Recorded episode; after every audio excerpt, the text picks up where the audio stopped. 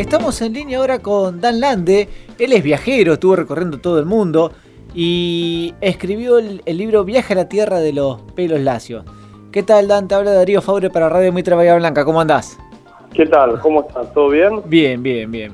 Bueno, si hay algo que me gusta son viajar cuando uno tiene las posibilidades y además las experiencias de los viajes. Por eso la intención de, charlar con vos un poco y contarnos un poco de, este viaje y de este libro también que, que, hiciste eh, sobre tierras a veces que, uno no conoce tanto.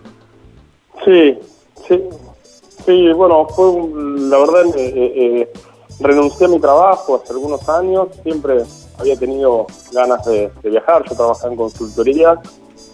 Y, renuncié y, me fui por un año y medio, eh, eh, una especie de, vuelta al mundo que, involucró algunos países que, siempre quise, conocer, países que, se fueron dando, este, lugares más raros quizás, y otros más, más comunes. En total 28 países, ¿puede ser?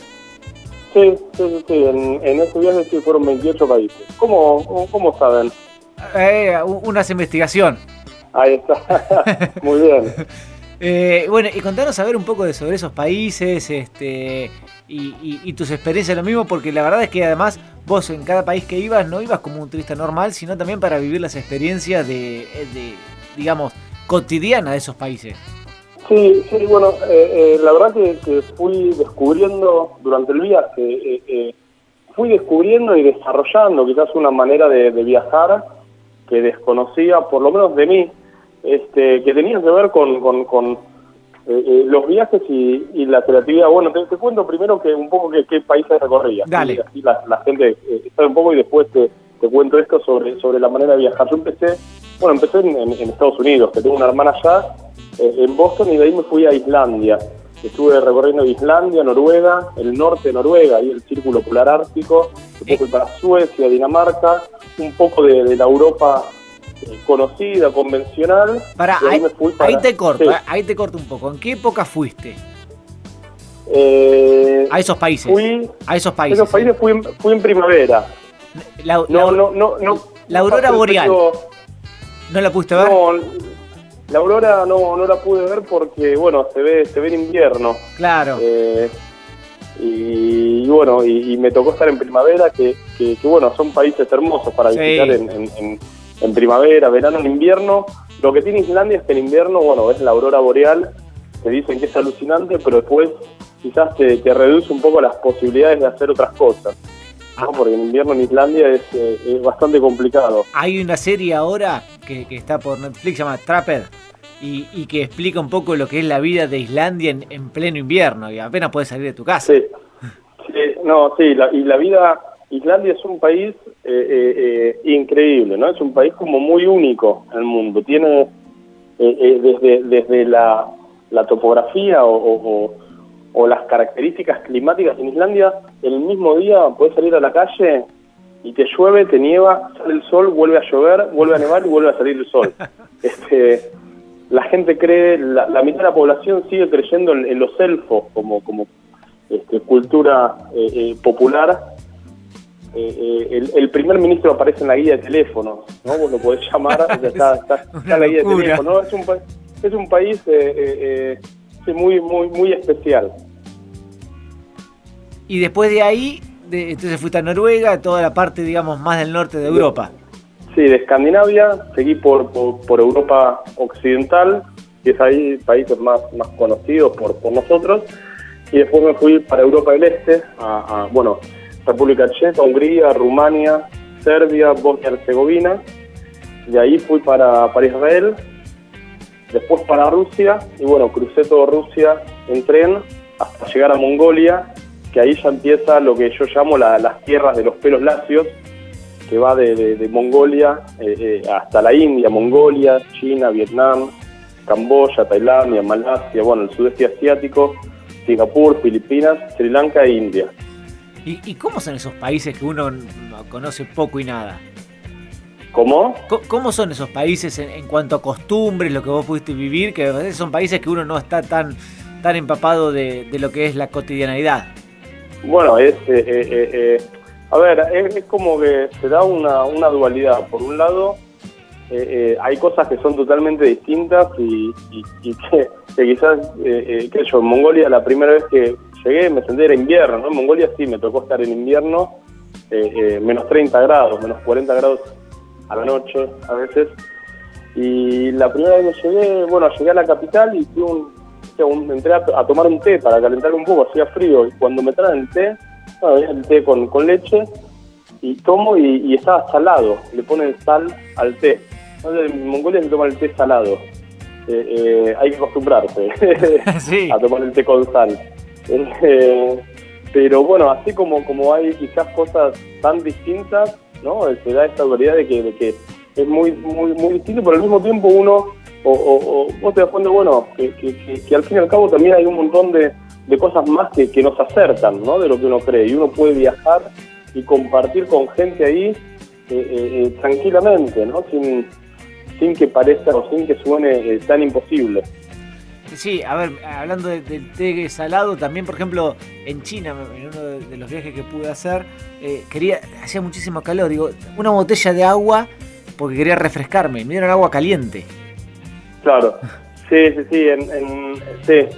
En, China, eh, eh, de hecho, con la cena o con las comidas toman agua agua hervida sola. Y también, eh, no uno se tiene que acostumbrar a veces a, cenar, a comer con agua hervida. Ellos dicen que, es mejor para la digestión y, y eso yo supongo también tiene que ver con, con que hoy hoy es una costumbre, pero antes era bueno para matar todas las...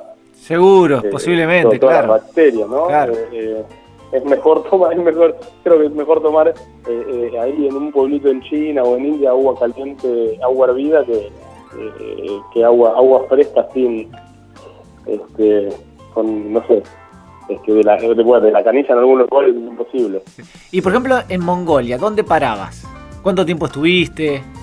en Mongolia estuve un poco más de dos semanas, casi tres semanas, y estuve en la capital, se llama Ulaanbaatar, ahí estuve en un hostel, Después fui a la estepa mongola y, estuve en, eh, eh, eh bueno, eh, paré, en, carpas, o sea, en, la gente vive, son nómades, o, la mayoría de la población en la estepa mongola son nómades y viven en, carpas que se llaman guerra. Y me quedé, bueno, con, nómades mongoles. ¿Y, cómo, cómo te recibieron? Bueno, bien.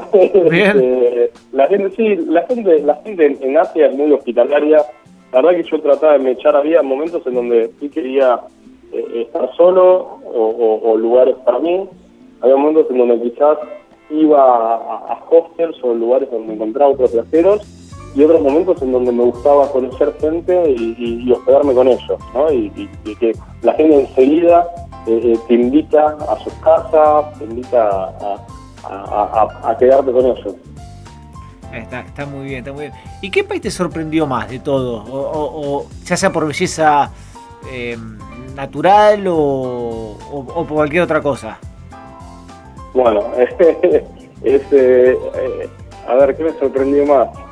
Eh, lo, cada, cada, lugar tiene, tiene, tiene sus cosas sorprendentes, ¿no? Creo que en cada lugar uno se puede sorprender con cosas chiquitas o con, con cosas eh, eh, eh, eso, estas obras arquitectónicas, patrimonio de la humanidad, eso en Camboya, ¿no? Están los templos de Angkor Wat, pero también, viste, uno se sorprende con, con cosas chiquitas, o yo una vez estaba, en Sri Lanka, en una ciudad, este, en, un escalón de la vereda, y pasó un elefante, ¿no? Que quizás para uno, este, ahí no era tan raro, no era tan normal, pero viste, vos estás en, en una avenida, imagínate, estás en eh, en la vereda de tu casa y, pasa un elefante, ¿no? Por, adelante. Entonces, eh, a veces este, cosas que ahí son cotidianas, eh, para nosotros son nos hacen el día.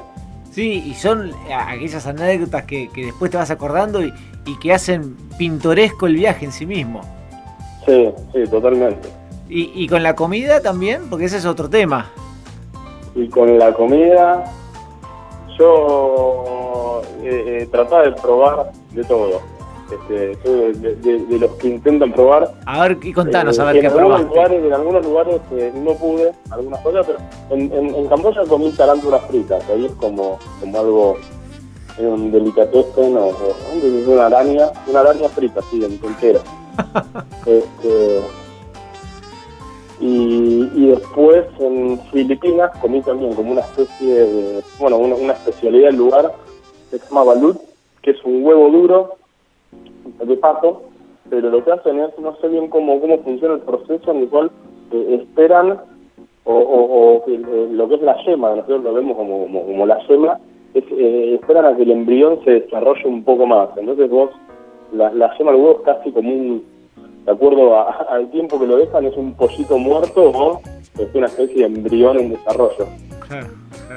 Y eso fue bastante impresionante. Em, y tuviste un año y medio recorriendo, me dijiste. Sí. Em, y después vos eh, volviste eh, hace poquito a Siberia también fuiste, ¿no es cierto? Sí, yo, bueno, eh, eh, en Rusia ha sido una muy linda experiencia, estuve dos meses. Yo pensaba, antes de, llegar a Rusia, bueno, no conocía nada, no conocía a nadie, el alfabeto es totalmente distinto, eh, me sonaba como hostil, inhóspito, ¿viste? Los malos de las películas. Sí. y, y era otoño. Y dije, no, tengo que cruzar Rusia en dos semanas para hacerlo lo más rápido posible, que no me agarre el invierno y al final la pasé también que me quedé dos meses. Me quedé un mes en Siberia y, y me hice muy buenos amigos. Es más, eh, eh, eh, estando allá en Siberia, llegué incluso a pensar la posibilidad de, alquilar un departamento por unos meses y, quedarme ahí, ahí o, parar el viaje y quedarme unos meses ahí. Al final no lo hice, pero bueno, conocí gente muy linda y, y, hice muy buenos amigos y después de que terminó el viaje y volví para acá, unos amigos siberianos vinieron de visita a Buenos Aires y, después recorrimos un poco eh, Argentina. Este, fuimos a Mendoza, bueno, ellos fueron a, Iguazú, ¿no? Y, bueno, de Siberia, Argentina.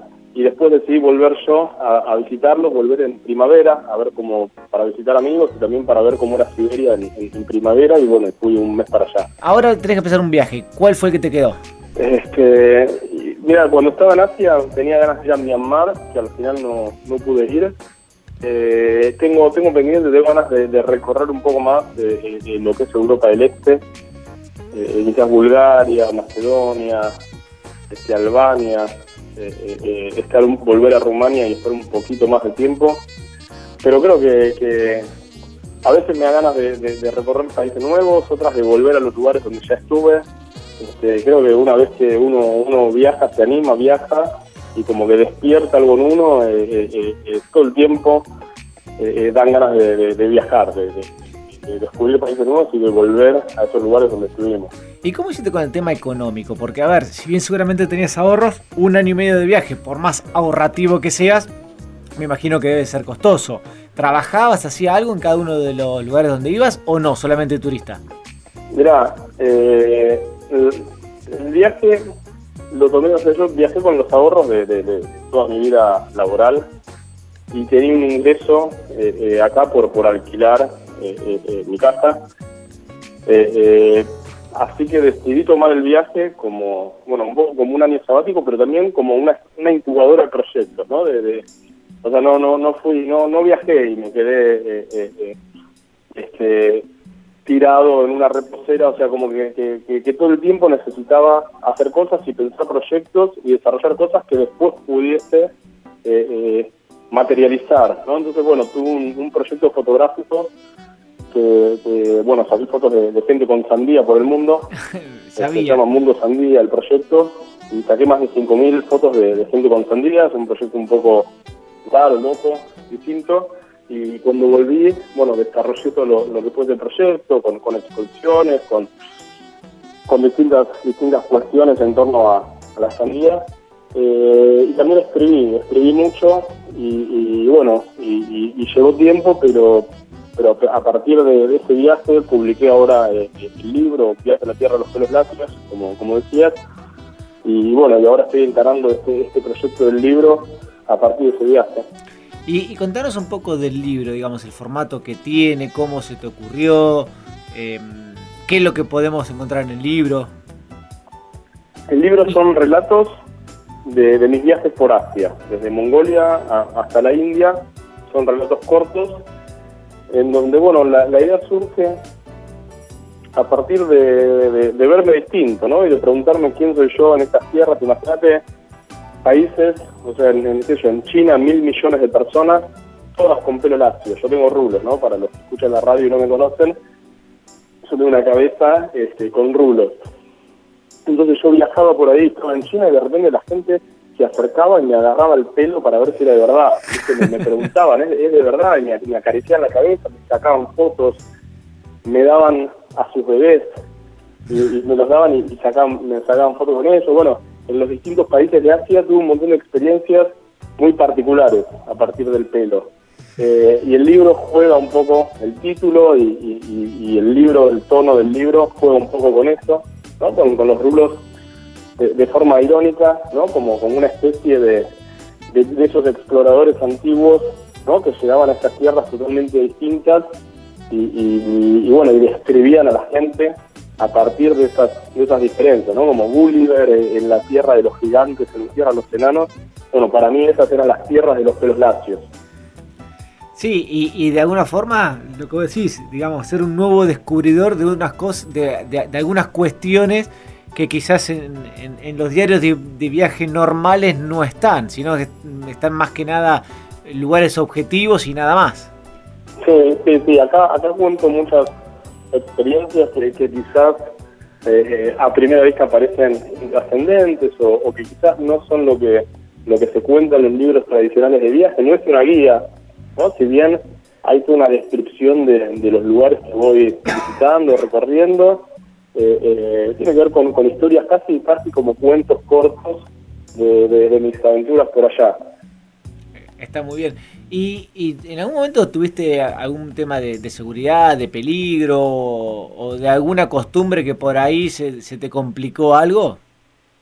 No, sí tuve, no sé si la palabra es prejuicios, pero sí cierto como miedos e inseguridades ante, ante países donde quizás las costumbres eran muy distintas y no sabía cómo, cómo iba a ser.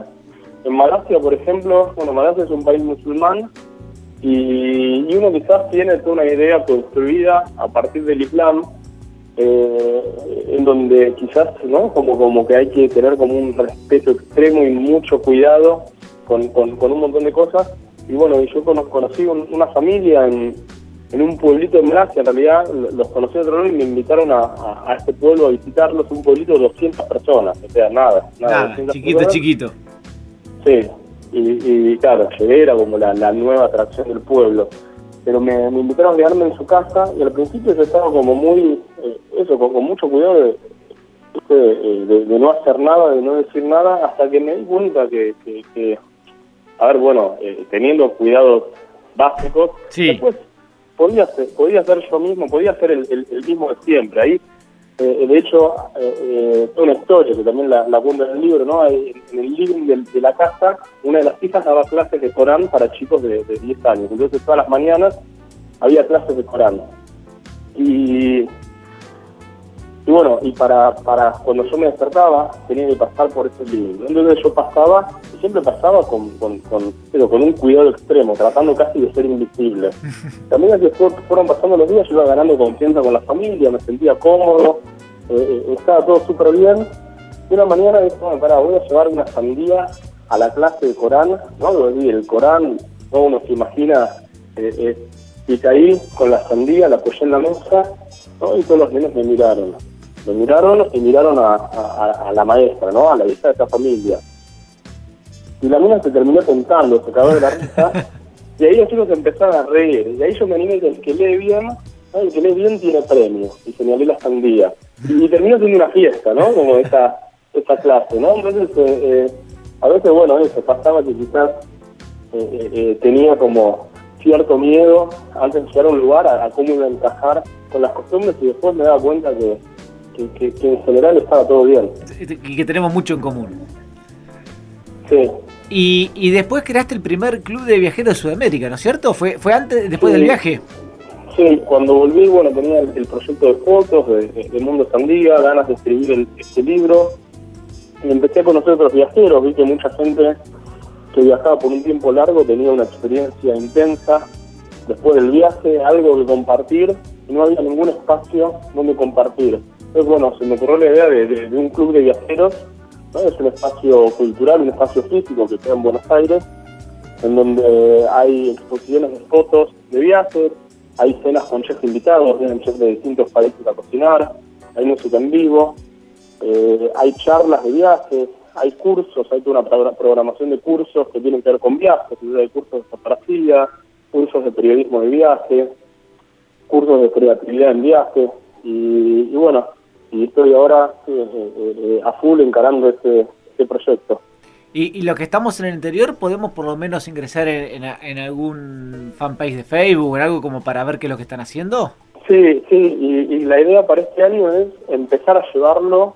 Eh, eh, es un proceso lento y, largo y, no tan sencillo, pero tratar de, ir eh, ir llevándolo a distintos lugares de Argentina, ir haciendo viajes, dando charlas eh, eh, organizando eventos en, distintos lugares. Este fin de semana eh, vamos con, el club a Varadero a, dar una, charla de, viajes y, a compartir bueno un evento ahí en Varadero.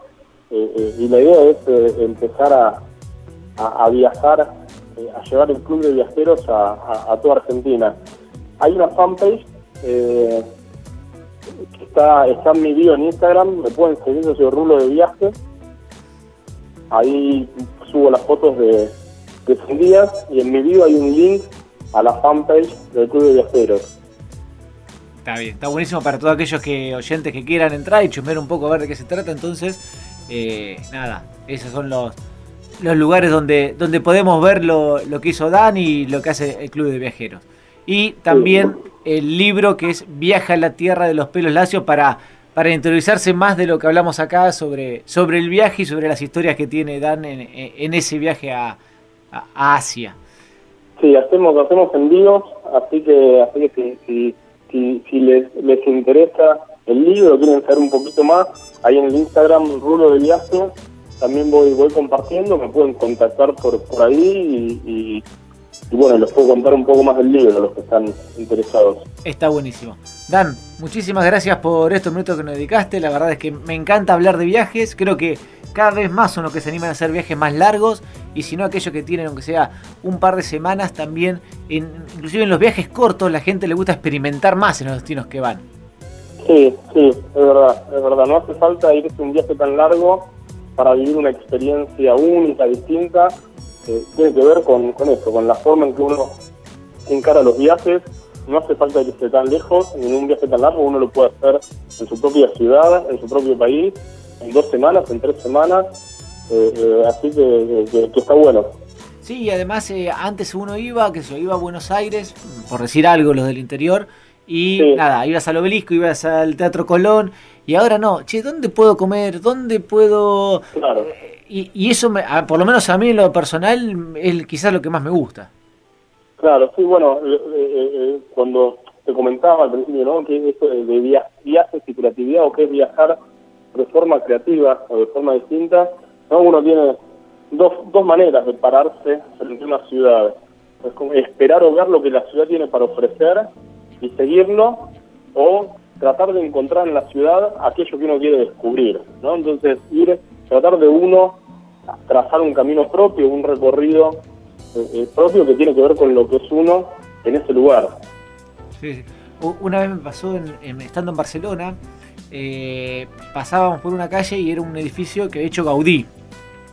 Y le estaba sacando fotos de afuera y justo entra, era un edificio de apartamentos, de, serían 3, 4 departamentos. Y me vio una señora que estaba sacando la foto y me dice, ¿querés pasar? ¿En serio? Y pasé y está el ascensor de hace décadas y, esas cosas. Y, la verdad que quizás es una de las experiencias que más me gustó de Barcelona. Claro, y esas son las cosas que son las experiencias más lindas, ¿no? Porque ahí también siente que uno siente que eso que vivió es, único y es irrepetible. Exactamente. ¿no? Yo decía, bueno, a la Torre Eiffel está bien, yo voy a ir a la Torre Eiffel y, va a estar bueno, pero no hace eh, eh, eh no distingue a mi viaje, no hace algo, algo especial a mi viaje eso, ¿no? Lo especial es cuando uno tiene este tipo de, encuentros, estas experiencias extraordinarias. Sí, sí, sin duda. Así que bueno, Dan, muchísimas gracias por estos minutos que nos dedicaste. Y, bueno, nada, le recomiendo a, entonces a los oyentes, viaja a la tierra de los pelos lacios. Te mando un abrazo grande. Bueno, muchas gracias a ustedes y bueno, saludos. Gracias. Un abrazo.